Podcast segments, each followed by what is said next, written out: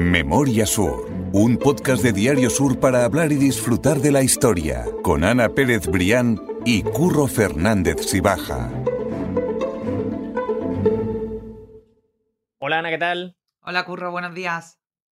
Tenía ganas de contar este capítulo porque es una de esas historias que alguna vez tú y yo hemos hablado y hemos hablado en otras ocasiones también de que, por ejemplo, eh, en la Plaza de la Merced o en el Paseo de los Curas se producían botellones y lo hemos comentado en esas historias sobre precisamente la Plaza de la Merced y el Paseo de los Curas pero vamos a hablar sobre, vamos a llamarlo esos botellones o esos borrachos de Málaga, pero en una época bastante más pasada que... Los botellones del siglo XIX, curro, que traían a las autoridades por la calle de la amargura. Eso es, eso. Vamos a hablar de esos botellones de, siglo XIX que igualmente eh, ponían a, Málaga en una situación muy complicada y sobre todo a la reina Isabel II.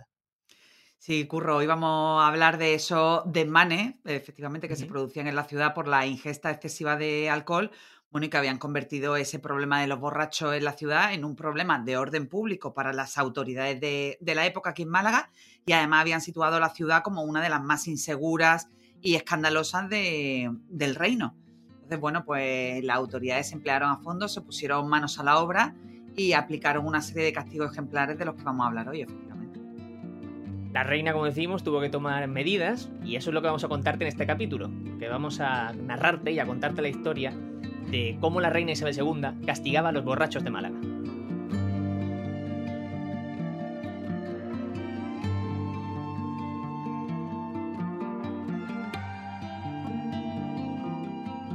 Solo por poner un poco de contexto, Ana, hablamos del siglo XIX, cuando Isabel II reinó en España y lo hizo entre los años 1833 y 1868. Y yo creo que todo el mundo lo sabe, pero bueno, fue una época muy convulsa en la que tocó lidiar con conflictos y desde su llegada prácticamente al cargo, donde llegó con eh, menos de 18 años, era todavía menor de edad, y llegó por la muerte de su padre Fernando VII, eh, no dejó de encontrar problemas. Así es, fue un reinado realmente convulso. Lo hemos puesto por, por seguir dando contexto en, todo el tema de historia. Eh, por ejemplo, antes mencionaba el tema de la Plaza de la Merced. Bueno, pues hasta que no comenzó oficialmente el reinado de Isabel II, no se pudo enterrar a, Torrijos y su hombre, por ejemplo, en la Plaza de la Merced, ¿no? Hay que recordar que ellos fueron ajusticiados por, por el padre de Isabel II, por Fernando VII, eh, absolutista, que bueno, que sofocó esa rebelión liberal ajusticiando al general Torrijos y a sus hombres en las playas de, San Andrés, 49 en total, y que eh, cuando fueron eh, ajusticiados fueron trasladados al cementerio de San Miguel porque, porque bueno, todavía no se permitió el homenaje em, en la Plaza de la Merced. Entonces, bueno, eso ocurrió ya en el año, el ajusticiamiento fue en el año 1831, el traslado de los restos de todos los represaliados fue en el, creo, mm, recordar, en el año 1842. Y bueno, eso da un poco la medida, pone el contexto, al menos en Málaga, de eh, eh, la convulsión del reinado de Isabel II, que además de esos problemas mayores, pues tenía el, e, e, el, fastidio de tener que estar todo el día en su corte recibiendo quejas de las autoridades municipales por los alborotos que había en Málaga, ¿no?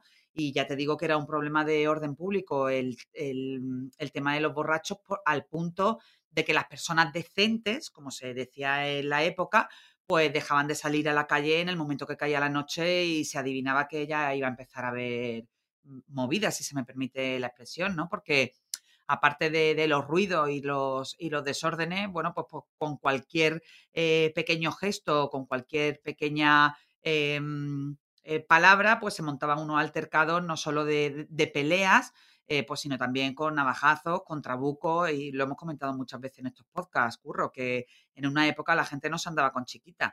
Y, o, espadas, trabucos, pistolones, y pues imagínate lo que eran todas las noches en el, en el centro de Málaga en concreto, ¿no? Que era donde se desarrollaba la, vida de la ciudad.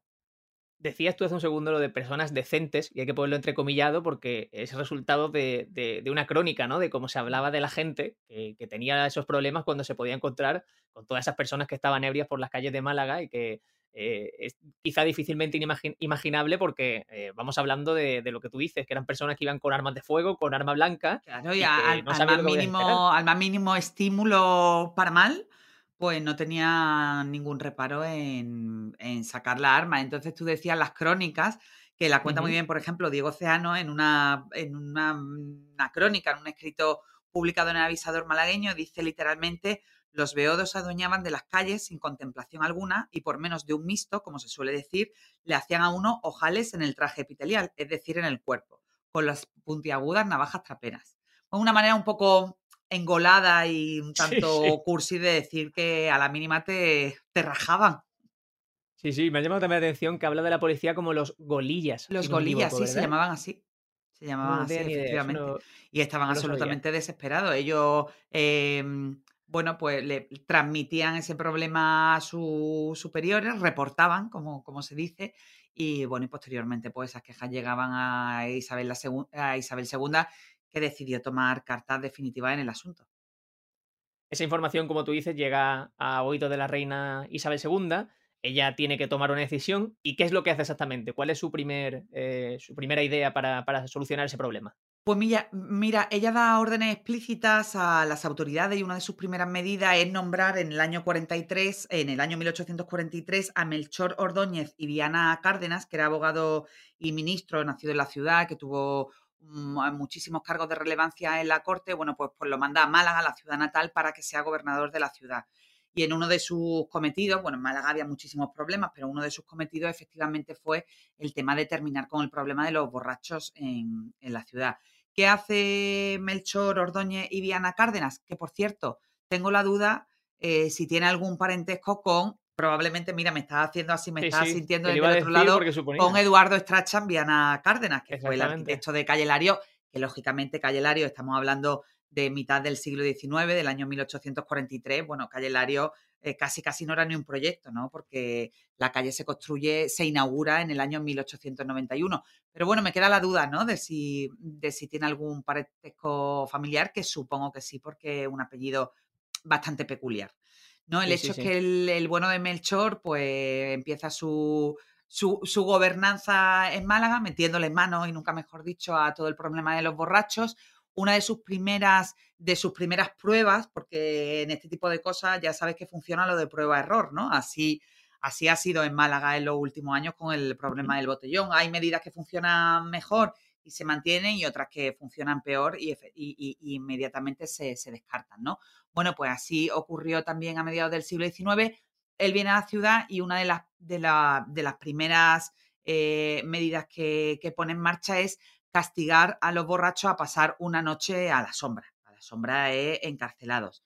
Ya hemos dicho también, Curro, muchas veces en este podcast, que la cárcel de Málaga estuvo durante bastantes siglos, durante casi cuatro siglos, eh, desde la llegada de los reyes católicos a la ciudad en la Plaza de la Constitución, que, en aquella época recibía el nombre de la Plaza de las Cuatro Calles.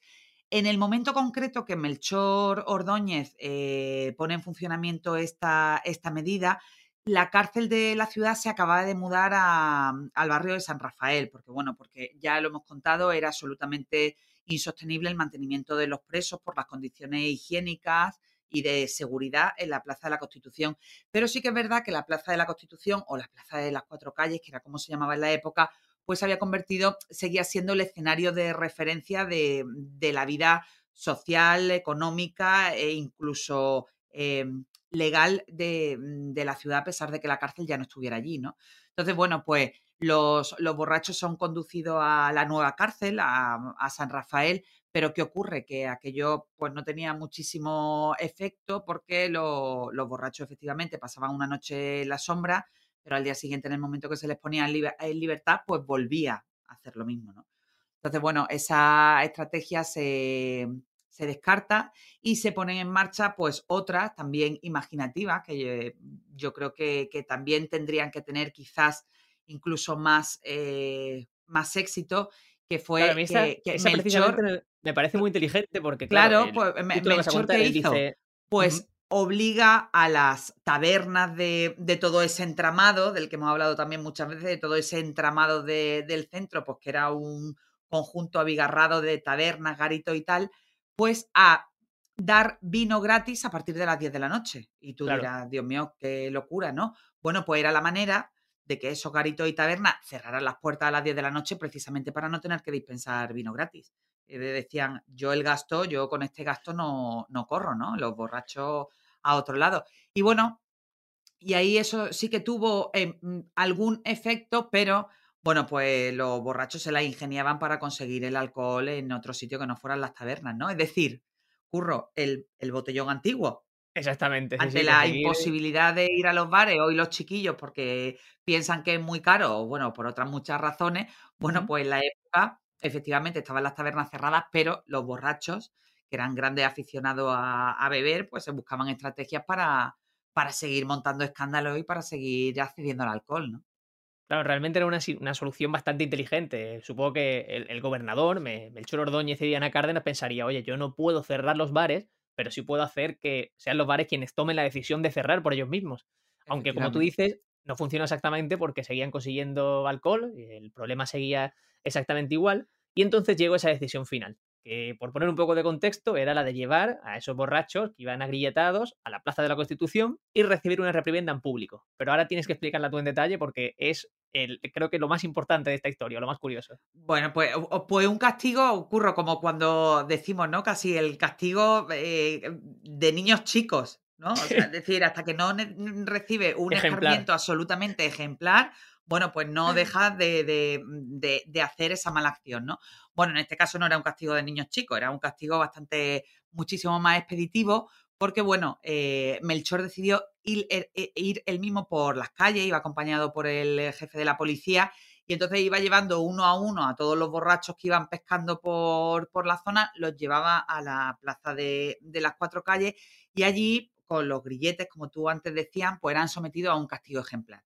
Además, también hemos contado muchas veces que los castigos ejemplares no lo son si no tienen mucho público alrededor. Es decir, si la gente no disfruta de ese castigo y de ese escarmiento, en parte como un espectáculo público, que algunos se pasaban bastante de frenada porque eran ajusticiamientos en toda regla, no fue el caso. Y después también, bueno, pues con esos castigos en público, eh, delante de cuantos más vecinos mejor, pues se, se escenificaba era, mm, tenía un carácter casi casi ejemplarizante, ¿no? Es decir, mira, si tú eh, cometes esta infracción o, cometes este delito, esto es lo que te puede pasar. ¿no? Entonces, las autoridades de la época recurrían mucho a eso.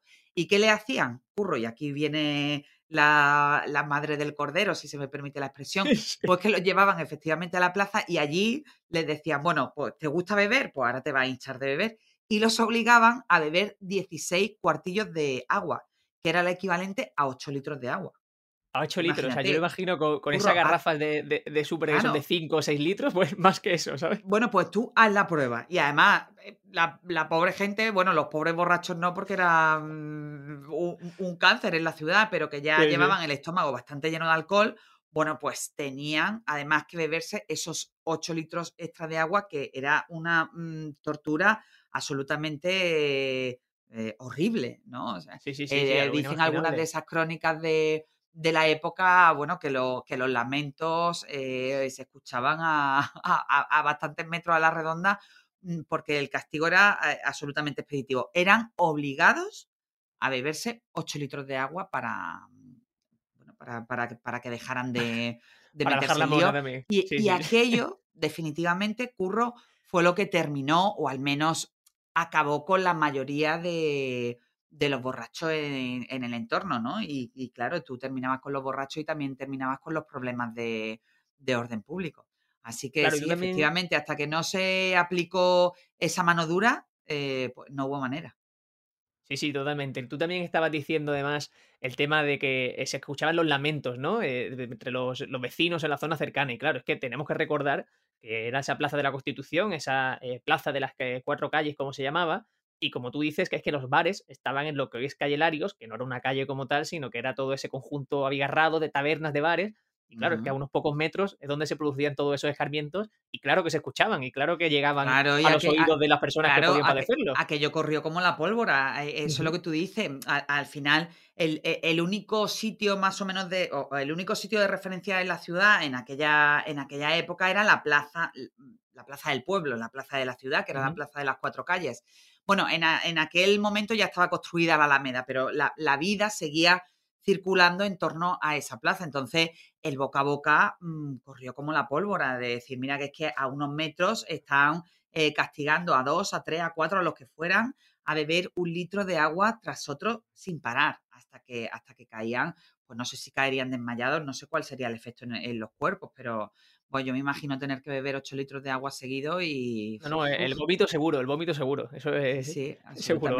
Y decías también bien, ¿no? Que, mm, estamos hablando de una época de mediados del siglo XIX donde todavía no estaba construida calle Larios y donde ese trazado de todo, e, todo ese conjunto absolutamente insalubre y mm, endemoniado de, de, callejuelas, de garitos, de tabernas, de posadas, de, bueno, pues, eh, pues era un caldo de cultivo perfecto para, el escándalo, ¿no? Y además no estaba lejos de la Plaza de las Cuatro Calles, con lo cual en, tú bebías en un lado, pero automáticamente eras trasladado unos metros más allá para, para seguir bebiendo, pero para mal. ¿no? Totalmente. Yo creo que en este momento, Ana, tenemos que hacer un paréntesis, porque eh, hablamos de precisamente de esas medidas ejemplarizantes, y me acuerdo de otro capítulo que hicimos también hace poquitos episodios, en el que se hablábamos de, esas, eh, de esos ajusticiamientos que se producían precisamente también en la Plaza de la Constitución, algunos de ellos, en los que se ponía fin a la vida de los presos y que, y que volvíamos un poco a lo mismo, ¿no? Que era la manera de, hacer una, acción ejemplarizante para la sociedad y que al mismo tiempo se convertía en espectáculo. Así es. Y a, la gente mm, le gustaba porque, porque además tenía muchísimo mucho éxito, ¿no? Tú decías bien, hablábamos hace relativamente pocos podcasts de que de, de, cuando la cárcel estaba en la Plaza de la Constitución y la horca en Puerta del Mar, ¿no?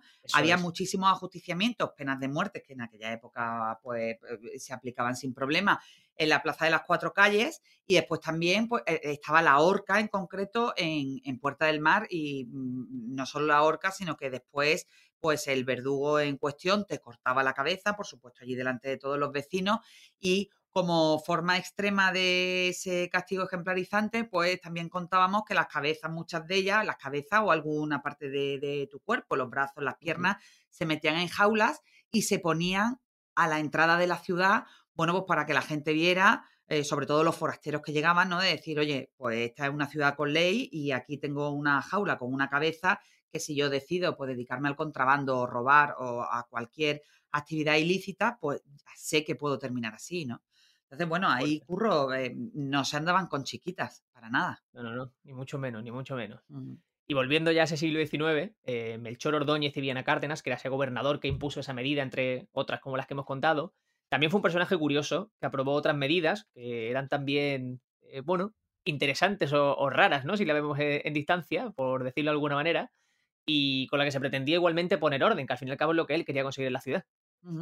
Pues sí, él, se, él hizo mucho trabajo además de terminar con los borrachos de Málaga y tú decías, bueno, medidas que pueden sonar hoy eh, un tanto extrañas e incluso impensables, ¿no?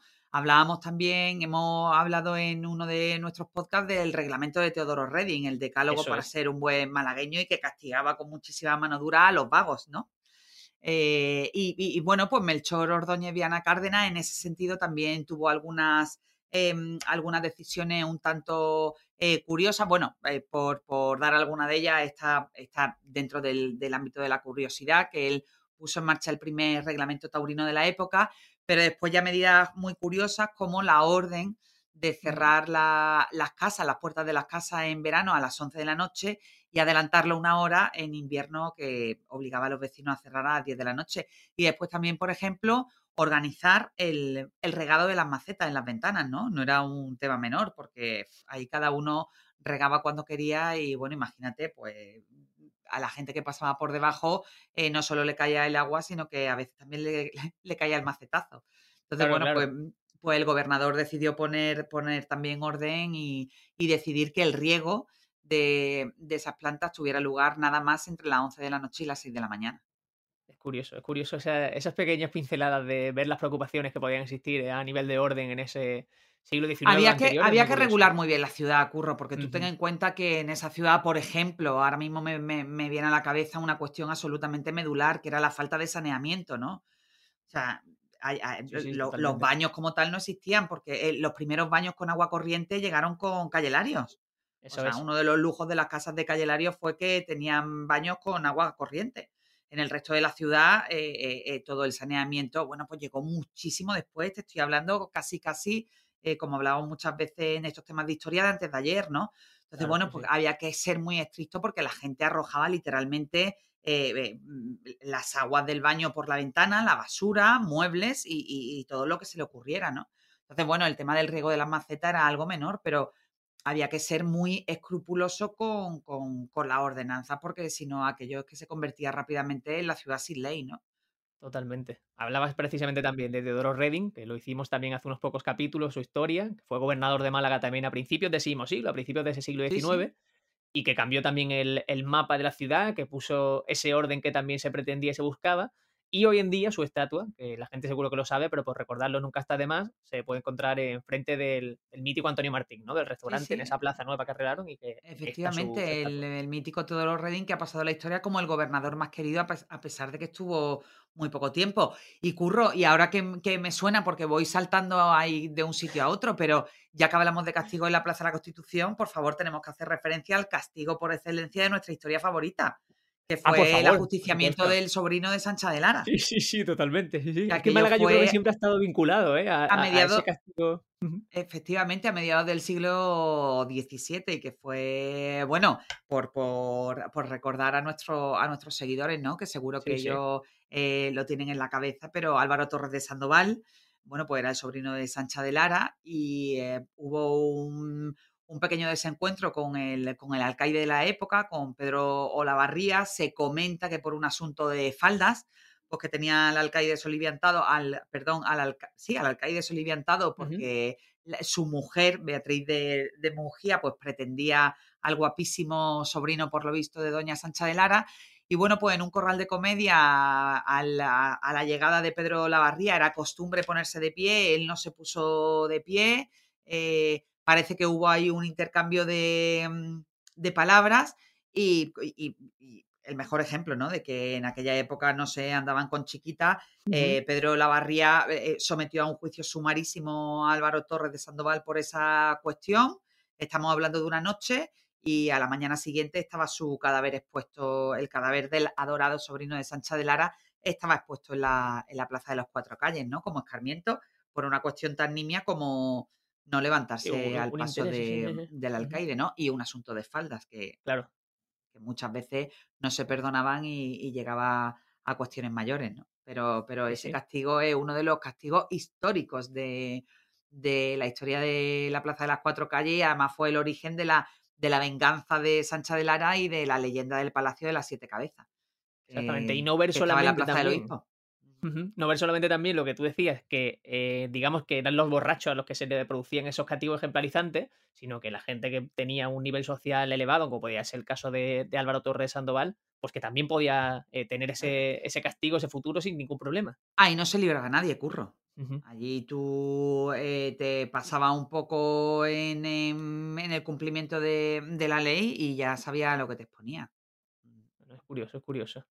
Bueno, si, quieres ya por rematar, di por qué se llama la plaza de. Hoy, la, la, sí, la plaza de, la, de las siete cabezas, ¿no? El, el ah, el Palacio de las Siete Cabezas. bueno, pues porque, pues porque Sancha de Lara, ciego de, ciega de dolor, después de la muerte de su queridísimo sobrino, consiguió llegar a la corte real y, y, tener el permiso del rey para que ella ejecutara su, su, venganza, ¿no? Bueno, de hecho, el rey firmó la orden de que se ajusticiara, pues ahora si no recuerdo mal, eh, efectivamente al alcaide, a Pedro Lavarría, pero también al, al, alguacil que tomó parte, que firmó la orden de, mm, la, orden de la pena capital, al verdugo, al, al, director de la cárcel, es decir, a seis personas, y la séptima cabeza simbólica, la de, la de su sobrino. y al final hay que decir que la mujer de Pedro Lavarría se fue de Málaga y de ella nunca más se supo. Exactamente, es una historia chulísima, ya la contamos. Si no, también probablemente se la hubieran llevado por delante. Totalmente, totalmente. Yo eh, inicialmente cuando no conocí la historia pensaba que iba a ser una de esas siete cabezas, pero no, no. Sí, pues no, ella, ella fue más lista y puso pies en polvorosa, como se dice habitualmente. Totalmente. Pues hemos mencionado muchos capítulos que ya hemos hecho. Lo vamos a dejar en las notas del podcast para que la gente pueda consultarlos cuando quiera. El de Teodoro Reding, este de Sancha de Lara, también el de los ajusticiamientos en la Plaza de la Constitución. Y así la gente de la cárcel en la Plaza de la Constitución también. Si es que al final, Curro, muchas veces estamos hartos de decirlo, ¿no? Que, la historia de Málaga es circular. A mí me gusta recordarlo y que, y que al final eh, el, todo el siglo XIX está relacionado, pero es que el siglo XVIII y casi XVII también, ¿no? Totalmente, bueno, totalmente. Pues siempre es agradable ir, saltando de un sitio a otro y, y que, y que también al otro lado nos sigan, porque bueno, eso es señal de que, de que vamos ensanchando y ensanchando cada vez más los, los perfiles de la historia de Málaga, ¿no? Y cada vez podemos hablar de más cosas y decir, por cierto, por cierto, por cierto. pues sí, pues sí. Mm, y también animamos a la gente, ¿no? Que descubra esa nueva historia por si nos ha descubierto hace poco. Y por eso mismo también, si nos descubren hace poco, digo que nos pueden encontrar en Twitter. Yo soy arroba curro F si baja. Y yo soy arroba Ana Pérez Brián y nos encanta la, la, interacción con la gente. Exactamente, así que lo, lo, agradecemos, yo te lo agradezco una semana más y quedamos citados para la semana que viene y seguir contando más historias de Malagana. Muy bien, Curro, gracias a ti siempre. Memoria Sur es un podcast de Diario Sur. Escucha un nuevo episodio cada semana en iVoox, Spotify, Apple Podcasts y consulta las referencias de este episodio en diariosur.es.